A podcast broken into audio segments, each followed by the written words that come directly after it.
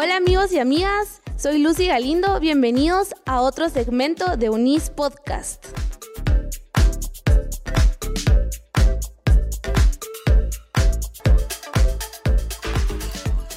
El diseño es muy amplio y vivimos rodeados de él todos los días. Sin embargo, ha ido evolucionando con el tiempo y los diseñadores se han adaptado de la mejor manera con muchas más opciones para trabajar.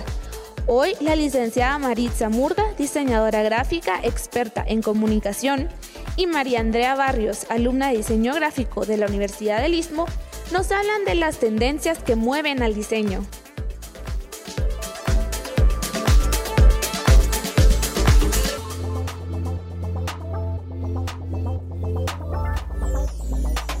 Hola, estamos en un nuevo episodio de Unis Podcast en donde vamos a hablar de las tendencias que mueven al diseño con Maritza y Mandre. Entonces, vamos a empezar con una pregunta algo fácil. ¿Cómo definirías tú el diseño gráfico? Yo creo que diseño gráfico ahorita es una carrera que te permite mm, implementar tu creatividad e innovación eh, en una necesidad para un cliente. Mucha gente ahorita cree que tenés que saber dibujar o tenés que saber pintar para poder ser diseñador gráfico, pero la verdad es que no es cierto. O sea, creo que es más de saber uno tener ideas innovadoras y saber dirigir un proyecto para poder realmente satisfacer la necesidad que tiene tu cliente. Entonces, creo que es eso. Y Maritza, ¿en qué, qué proyectos se refieren estos? O sea, ¿qué profesiones puede llegar a ejercer un estudiante egresado de, la, de esa carrera?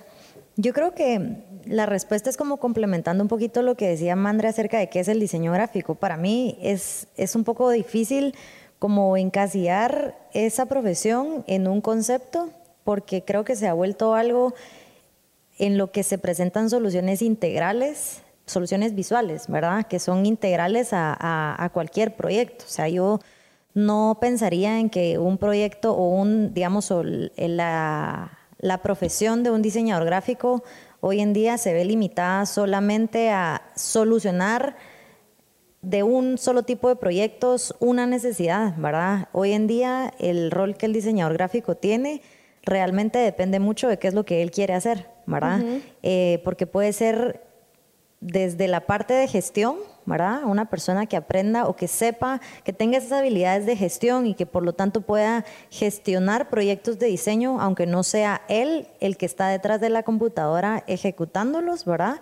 O igual puede ser esa persona que tiene habilidades de comunicación y que está tal vez detrás eh, de una pantalla resolviéndolo de alguna forma con un producto visual o incluso todo el tema, digamos, de las redes sociales que hoy en día son una plataforma en la que no solamente se ve diseño, sino que también hay palabras detrás, ¿verdad? O sea, de hecho, el complemento de, voy a ponerlo sencillo, pero el complemento de un buen post es el texto, ¿verdad? Entonces, tampoco podemos pensar que un diseñador gráfico solamente debe tener habilidades de dibujo, ¿verdad? O, o de composición o habilidades técnicas, si ese mismo diseñador no tiene como eh, esas habilidades de comunicación mínimas, ¿verdad? Eh, para poder llevar a cabo o para poder trasladar bien un mensaje desde cualquier área en el que él quiera estar.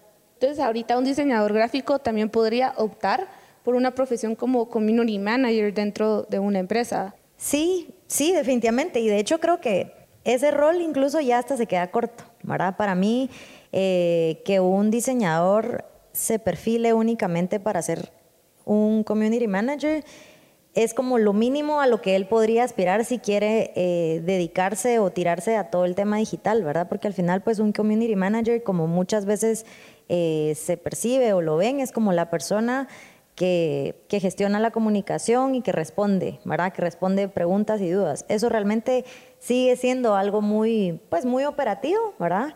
Eh, un diseñador gráfico puede ser la persona que que esté incluso arriba de esa persona, ¿verdad? O sea, yo creo que al final depende mucho de qué quiere ser cada uno, ¿verdad? Qué tantas alas tengan como para volar y decir, bueno, yo no tengo miedo y yo quiero estar del otro lado, incluso yo quiero estar a la par del cliente, ¿verdad? Ayudándole eh, un poco más cercano y no solamente ser el que está detrás de la computadora respondiendo los mensajes que, no sé, de, de, la cuenta que, para la cual estoy trabajando con determinado cliente. Entonces podemos llegar a branding, a marketing, publicidad.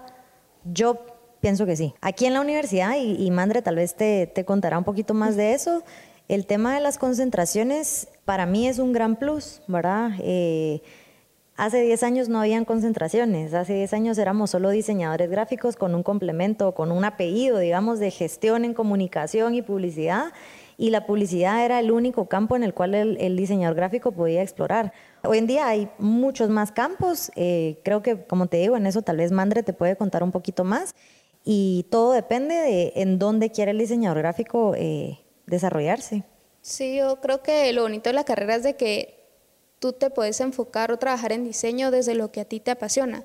Por ejemplo, hay, yo conozco a mucha gente que le gusta mucho la ilustración o crear personajes, entonces se pueden meter a animación, por ejemplo, o hay gente que le gusta más todo lo digital, entonces ya pueden estudiar diseño interactivo o comunicación más a nivel publicidad, entonces ya te puedes meter a publicidad.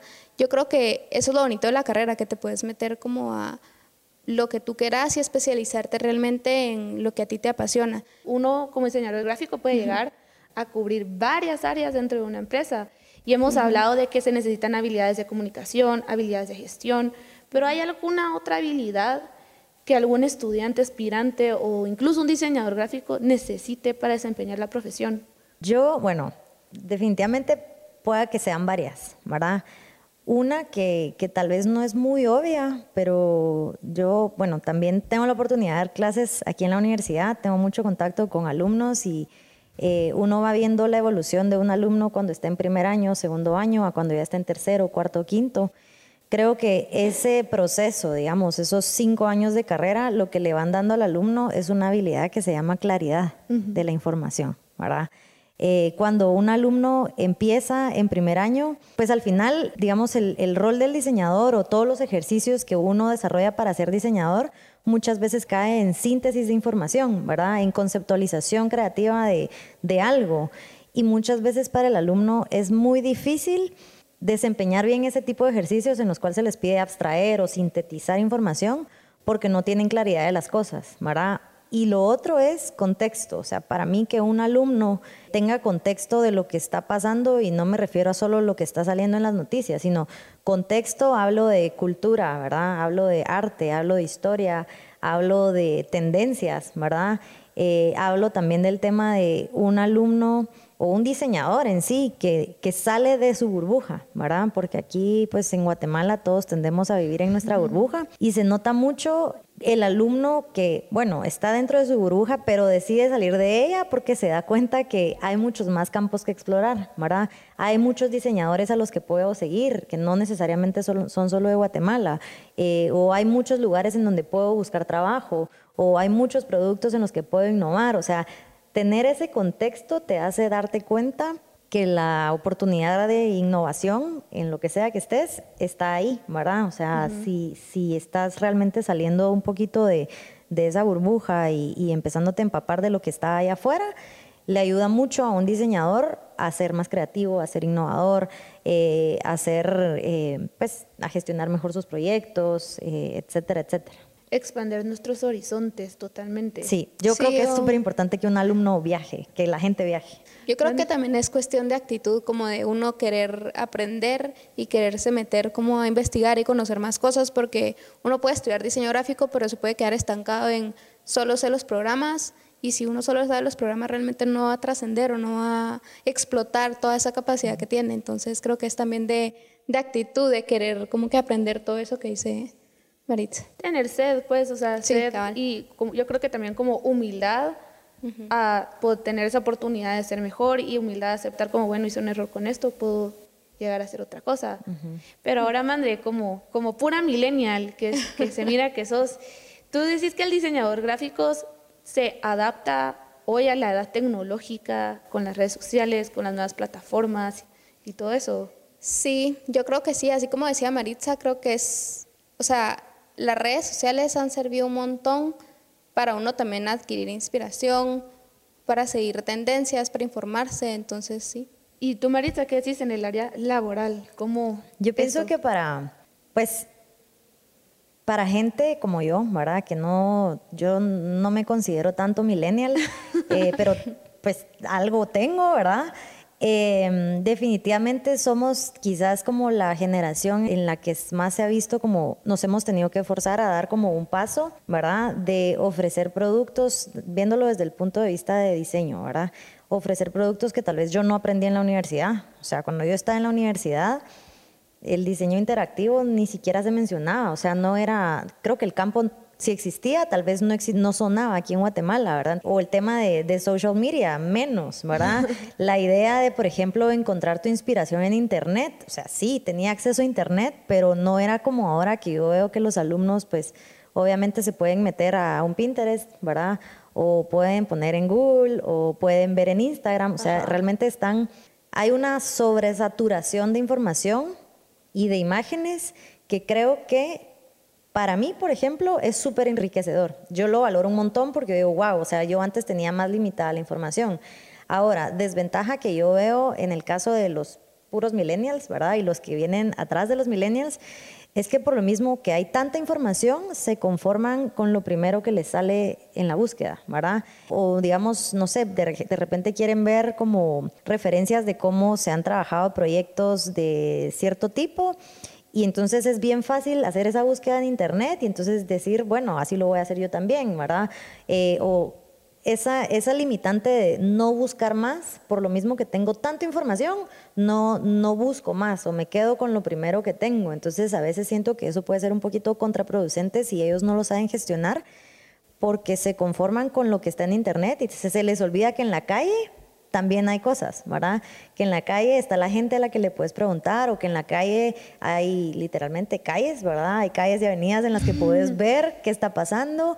Eh, hay mucha información que también está ahí o que no necesariamente está en la web, también están en, no sé, en bibliotecas o está en, en libros viejos que de repente alguien tiene guardado en su casa, ¿verdad? Como que esa tendencia, digamos, a que todo esté en lo digital, creo que es bueno si uno sabe hasta qué punto le debe sacar partido y, si no, pues se puede volver algo más como un poquito estar en la zona de confort, ¿verdad? En la zona donde todo lo tengo y lo que yo puedo ver, igual lo puede estar viendo un diseñador de cualquier otro lugar, ¿verdad? Totalmente. Y tú, Mandre, ahorita como estudiante, o sea, fijo, has utilizado estas herramientas que Maritza dijo. Sí, sí. ¿Cómo rompes eso, como que esa barrera que ella acaba de mencionar entre lo digital y volver a adentrarme al mundo físico para yo poder obtener mi inspiración? ¿Cómo rompes como que, o sea, cómo ya te separas y decís como, bueno, voy a dejar a un lado lo digital, pero y lo, me voy a adentrar al mundo físico o cómo combinas esos dos mundos? Ya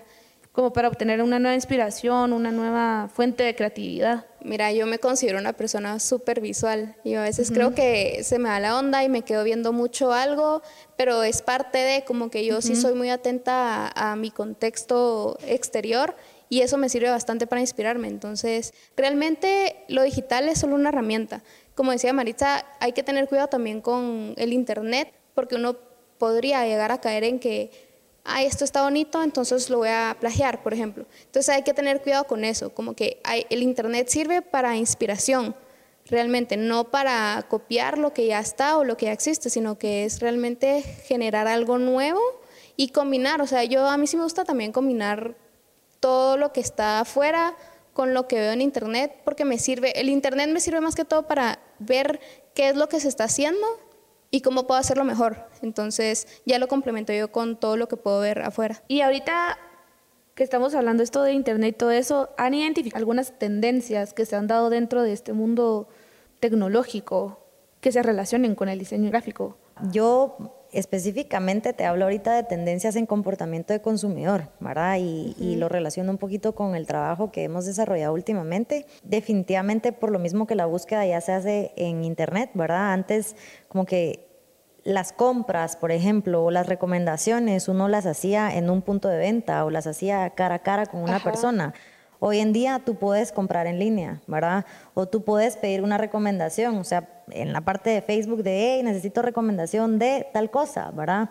Esa digitalización ha hecho que todo sea más fácil, ¿verdad? Y creo que en cuanto a tendencia de consumidor, ¿verdad? De que, que todo sea ahora digital, rápido, fácil, eh, ha hecho un boom en cuanto a la forma en la que estamos consumiendo información en cuanto a la forma en la que estamos adquiriendo un producto, por ejemplo, o adquiriendo un servicio.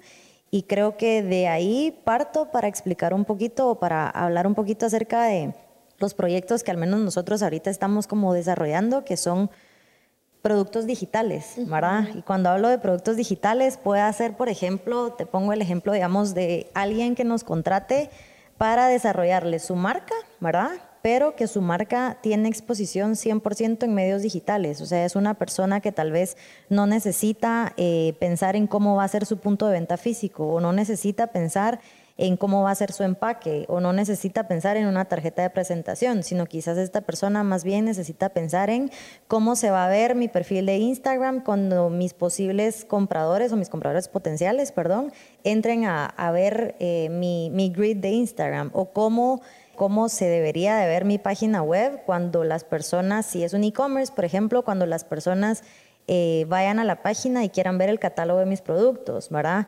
Todo se ha ido digitalizando y eso es algo que creo que es una tendencia, yo cada vez la veo más, más y más. Últimamente yo trabajo más productos digitales, productos y servicios, pues para clientes que tienen productos y servicios digitales que para clientes eh, con productos, digamos que tradicionales, ¿verdad? Eh, por ponerte un ejemplo, llevarle eh, la comunicación a una aplicación, eso es algo que, que estamos comenzando, ¿verdad? Una aplicación que se enfoca en trasladar servicios médicos 100% online, ¿verdad? O que las recomendaciones o las búsquedas de los profesionales de la salud sea online. O, por ejemplo, otro, digamos, otro cliente es servicios de, de mensajería, ¿verdad? Que al final uno de sus principales canales de venta ahora es Facebook, porque la gente está en Facebook. Entonces, ya no estamos pensando tanto en el cómo debe ir uniformado el motorista. O sea, eso siempre sigue siendo un punto de contacto importante, ¿verdad? Pero ya no solo es eso, sino es cómo le estoy respondiendo, por ejemplo, a la persona que se está quejando que, o que tiene una duda acerca de mis servicios, cómo le estoy respondiendo o cómo le estoy facilitando la información visual a través de un canal social, ¿verdad? Entonces, esto es como para resumirlo un poco en cuanto a conductas, eh, nuevos hábitos de compra, nuevas formas de tener la información. Definitivamente eh, la tendencia va hacia lo, hacia lo digital. Ahorita acabas de decir algo súper importante, como ahorita el papel del diseñador gráfico como que ha cambiado. Ese cambio, según, según ustedes, ha hecho que tome como que sea más relevante o siempre fue relevante y hasta ahorita nos estamos dando cuenta de lo importante que es? Yo creo que siempre ha sido relevante. Lo que pasa es de que también el Internet y todo el acceso que tenemos a conectarnos con más gente nos ha permitido ver más del diseño. Siempre ha estado, sin embargo creo que ahorita es una buena oportunidad para explotarlo mucho más. Entonces, es como la carrera que deberíamos de seguir si somos creativos. Sí, sí, definitivamente. Yo creo que es la carrera, bueno, todas las carreras van a ayudar en algo. Por algo existe como profesión un médico, un psicólogo, un comunicador, un diseñador, etcétera. Pero yo creo que ahorita sí es, es una carrera que no es que esté de moda, sino es una carrera que es, si te gusta, vas a saber que eventualmente hay alguien del otro lado que te va a necesitar, que va a necesitar tus servicios.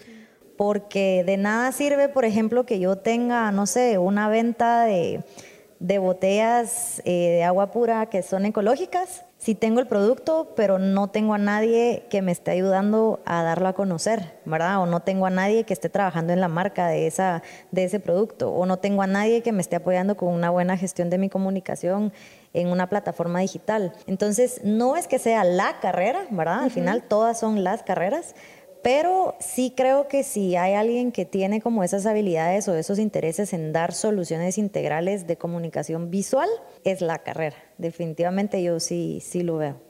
Pues qué cool, ya comencé a dudar mi carrera. Ah. Mentira. Eh, pero entonces, ahorita, Madre, tú sos estudiante universitaria de la UNIS, cuarto año, y ya te adentraste también al mundo laboral. Ya, ya. Repilas.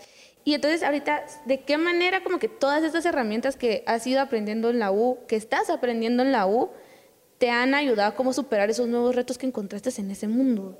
Yo creo que lo bonito de la U es de que te permite, mm, o sea, no solo te quedas en, en diseño, sino que los proyectos que te dejan y como trabajar en grupo y todo eso te permite desarrollar también capacidades para liderar para llevar a cabo un proyecto grande. Entonces, no es solo diseñar y saber usar el software, sino también desarrollar el proyecto desde cero hasta cuando uno lo vea final y presentarlo y defenderlo. Creo que es algo súper valioso. Parte de diseño creo que es muy importante saber defender tu trabajo y saberlo vender a tus clientes. Entonces yo creo que eso es algo que he aprendido bastante aquí en la U. Y mm, pues otras cosas que tiene la universidad también, proyectos de innovación. Eh, por ejemplo, yo estuve en Innova Unis y la verdad es que me sirvió un montón porque mm, son proyectos con clientes reales. Entonces eso ya te hace sentirte como que tu carrera ya realmente está tomando acción afuera y eso es súper bonito porque entonces ya puedes tú como que mostrar lo que tú sabes y hacer algo, algo bonito y algo real. ¿verdad? Ajá, totalmente. ¿Quieres agregar algo, Marisa? Sí, sí quiero agregar algo y esto es algo que yo nunca se lo he dicho a Mandre, pero yo le di clases a Mandre cuando ella estaba en segundo año. Le di el curso de, eh, branding. de branding, ¿verdad? Que es en lo que me, me apoya muchísimo. Y ella tal vez no se recuerda, pero yo desde que le di clases en la presentación de su primer proyecto, que me, recuerda, me recuerdo que era un proyecto en grupo, ella demostró muchas habilidades de gestión. Técnicamente es muy buena, tiene las herramientas, es creativa. Eh, obviamente, pues conforme han pasado los años ha ido mejorando. Seguramente lo que ella hizo en segundo año, hoy en día en cuarto año lo haría muchísimo mejor. Pero yo tengo, me recuerdo súper bien que cuando ella se acercó a mí, me hizo un par de preguntas acerca de la gestión de, su trabajo en equipo, fue súper madura, ¿verdad? Eh, ella se salió, digamos, de la parte de pensar, bueno, yo solo soy una diseñadora más en mi grupo. Ella realmente demostró habilidades eh, de liderazgo, habilidades de presentación. Ella es muy buena para presentar. Yo creo que eso es algo que no necesariamente lo traes, sino lo puedes aprender. Y aparte en la universidad se, se, provoca mucho o se pide mucho que los alumnos presenten sus proyectos y ella es muy buena en eso. No estoy diciendo que los demás no lo sean, pero cuando yo tuve la oportunidad de estar con ella como, como profesora, yo sí le puse, la verdad es que ya le había puesto el ojo, pues, ¿verdad? O sea, yo sí dije, en algún momento, eh, cuando yo quiera, ¿verdad? Cuando yo necesite contratar a alguien, la contrataría a ella. ¿Verdad? Ajá. Y eso que estaba en segundo año, realmente era, era una bebé, ¿verdad? Pero, y así fue, ¿verdad? En tercer año le hablé, cuando estaba en tercer año le, le, hablé para que me apoyara con un proyecto, que fue un proyecto personal que ya no evolucionó, porque, pues, gracias a Dios no he tenido tiempo, ¿verdad? Y ahora me está apoyando en la parte 100% de trabajo, ¿verdad? Eh, y es súper profesional, como, como te mencionaba, de repente hay cosas que tal vez ella puede ir mejorando, pero nadie es perfecto, ¿verdad? Ni siquiera un gerente general de una empresa es perfecto en lo que hace, siempre se pueden cometer errores, pero creo que algo que ella tiene como muy valioso y que estoy segura que muchos alumnos lo, lo, lo tienen, o si no lo tienen, tal vez es porque no se han dado cuenta que ahí está, solo no lo han catapultado, son esas habilidades de, de liderazgo, de gestión, de seguridad, ¿verdad? Me recuerdo cuando una vez Mandre me acompañó hablar con un cliente, o sea, ella estaba nerviosa, pero realmente lo hizo bien, ¿verdad? Y creo que esas son herramientas que, que también ellos van desarrollando en la universidad y que a la hora de la hora son las que te permiten marcar la diferencia entre el diseñador que se queda detrás de la pantalla, ¿verdad? Y el diseñador que llega a tener un contacto real con el cliente y a explicarle el por qué su propuesta tiene determinados, no sé, determinados parámetros o determinadas, no sé, soluciones, conceptos, etcétera, ¿verdad? Entonces sí es como importante ver la parte esa de hacer el salto, ¿verdad? decir, sí, soy estudiante, pero igual soy un estudiante que si me creo capaz de poder ejercer, puedo ejercer, aunque todavía no, no, no se ha graduado, ¿verdad? Pero, pero sí siento yo que, que es súper valioso eso, ¿verdad? Que, que se sientan como empoderados, esa creo que es la palabra. Qué cool porque ahorita acabamos de tocar muchos temas, así de todo lo que te deja la U, lo que te, a ti como profesional o aspirante a ser un profesional te deja la U, ser como esa piscina donde puedes jalar nuevos profesionales y tú puedes obtener nuevas oportunidades. Pero regresando a esto de, de las redes sociales y de las plataformas y del Internet, esto puede ser un arma de doble filo, porque ahorita todavía se cree que el diseño gráfico puede ser una carrera autodidacta, que con solo aprender un programa, como que ya me puedo, decir de que yo soy diseñador gráfico y puedo entrar a cualquier empresa. Y es lo que tú decías, que el diseñador, de, hay una diferencia entre el diseñador que se queda atrás de la pantalla y el diseñador que como madre nos nos podemos ver, llega a gestionar proyectos así grandes. Sí, yo creo que la parte de terminar la carrera es importante y eso fue algo, fue de las primeras cosas que también hablamos con Mandre cuando ella empezó a trabajar conmigo, ¿verdad? Yo le dije, yo entiendo que estás en la universidad y yo sé que la universidad es bien demandante, porque la verdad es que sí, a veces somos, somos profesores muy exigentes o hay muchas tareas o son muchas cosas, no es un curso el que están llevando, son muchos cursos. Entonces, pues yo entiendo esa parte y por lo mismo también por eso quiero que ella esté conmigo, ¿verdad? Porque pienso que al final es un gana-gana, ¿verdad? Ella tiene muchas cosas en las que se está actualizando en la universidad que yo no sé, ¿verdad? O por ejemplo, Mandre está sacando la concentración en animación y la concentración en diseño interactivo, o sea, eso es eso es un mega plus para ella y eventualmente de repente también para mi empresa porque pues en algún momento podemos trabajar un proyecto eh, de alguno de esos dos temas y al final pues es Mandre la que, la que tiene todo ese conocimiento, cosa que no sucedería si yo me limitara a contratar a alguien porque sabe utilizar el software, ¿verdad? Pero no tiene esa parte estratégica, no tiene la parte conceptual, no tiene la parte, digamos, de, de manejo de un problema de diseño, cómo, cómo llevarlo a cabo, cómo buscarle una solución. O sea, definitivamente eh, yo entiendo que Mandra está en la U y yo apoyo que ella siga en la U. Y siempre le he dicho, o sea, y le digo a él, le digo a, sus compañeros, ¿verdad? la U tiene que ser tu prioridad, ¿verdad? Está bien que querrás trabajar, eso es buenísimo porque te va complementando en muchas facetas como profesional, pero tenés que terminar la U. Porque al final uno no sabe las vueltas que da la vida, eh, pero eventualmente quizás en un año, cinco años, quince años, ¿verdad? No sé, eh, un requisito para estar en algún proyecto o para trabajar con un cliente o en alguna empresa o para estudiar una maestría es tener tu licenciatura completa. ¿Verdad? Entonces, no quedarse como con la visión corta de, bueno, llego hasta, hasta esto, no termino la U porque ya estoy trabajando, ya tengo dinero, entonces no necesito la U. Uno no sabe las vueltas que da la vida y no tenés idea las herramientas que la universidad te puede dar durante esos cinco años eh, si decidís no, no completarlos, ¿verdad? Ajá. Y eso, Mandre, tú ya tenías un trabajo, tú ya tenías como un lugar como que a dónde irte. No pasó esta idea por tu cabeza, decir como, mm, ya tengo todo lo que necesitaba, acá me quedo. No, eso a eso iba. Yo creo que también es de uno querer aprender más, porque definitivamente ahorita el trabajo es algo que me ayuda muchísimo a, mejorar mis procesos de diseño, a diseñar más rápido, a tener más experiencia, que apenas estoy empezando, pero creo que también es de querer aprender uno. Uno puede empezar realmente con proyectos pequeños, con clientes pequeños desde su familia.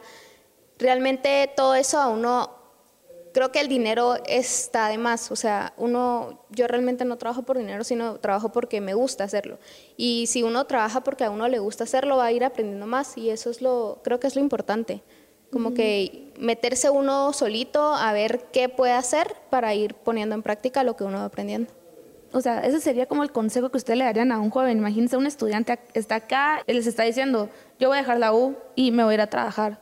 ¿Qué le dirían? Así como... Yo le diría, bueno, obviamente hay casos de casos, ¿verdad? Hay gente que quisiera estar en la U y no puede porque tiene que trabajar para pagarla. Y yo he visto casos así de alumnos que han tenido que salirse porque no pueden pagar la universidad, por ejemplo, o porque, no sé, de repente les pasó algo en su familia y tienen que salirse de estudiar, ¿verdad? Y, es, es, como lamentable porque es gente que tiene como todo el deseo de seguir y, por alguna u otra razón tienen que ponerlo en pausa. Pero regresando a tu pregunta, yo les diría que todo tiene un, para mí todo es un proceso, ¿verdad? Yo creo que yo en algún momento de mi vida consideré ser ingeniera porque todo tiene un, paso a paso, ¿verdad? Yo no me puedo saltar, yo no puedo llegar a C sin pasar por B, ¿verdad? Yo voy de A a B a C.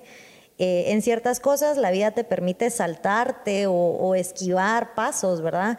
Pero realmente si tú tienes una visión muy clara de qué querés, ¿verdad? O por lo menos lo que no querés, porque a veces cuesta saber uno, bueno, ¿qué quiero, ¿verdad?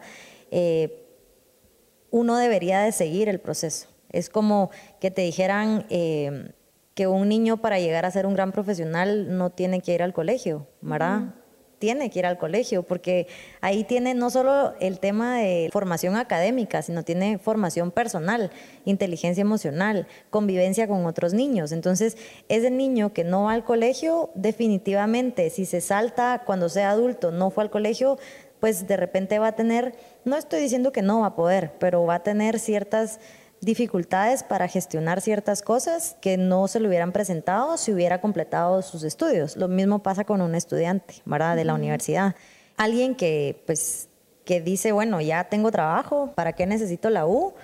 Eventualmente, y la vida pues da vueltas, uno no sabe qué va a pasar, en algún momento se va a topar con esa barrera de decir, ups, mejor si la hubiera terminado, ¿verdad?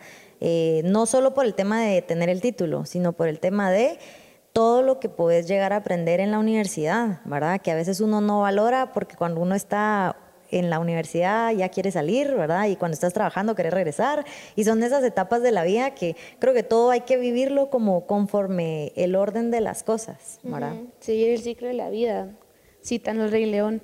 Pero entonces, em, tú como estudiante que te viste ya presente en esta situación, ¿qué le aconsejarías a alguien más que está pensando en eso? Yo le diría que aproveche la oportunidad. Realmente la carrera no solo te da las herramientas de diseño como tal, sino aprender y tal vez uno percibe las clases como teóricas y uno pensará para qué me van a servir, pero realmente sí sirven. Por ejemplo, historia del arte es algo que tal vez no por tu cuenta lo vas a investigar y la universidad te lo da, entonces es de aprovecharlo.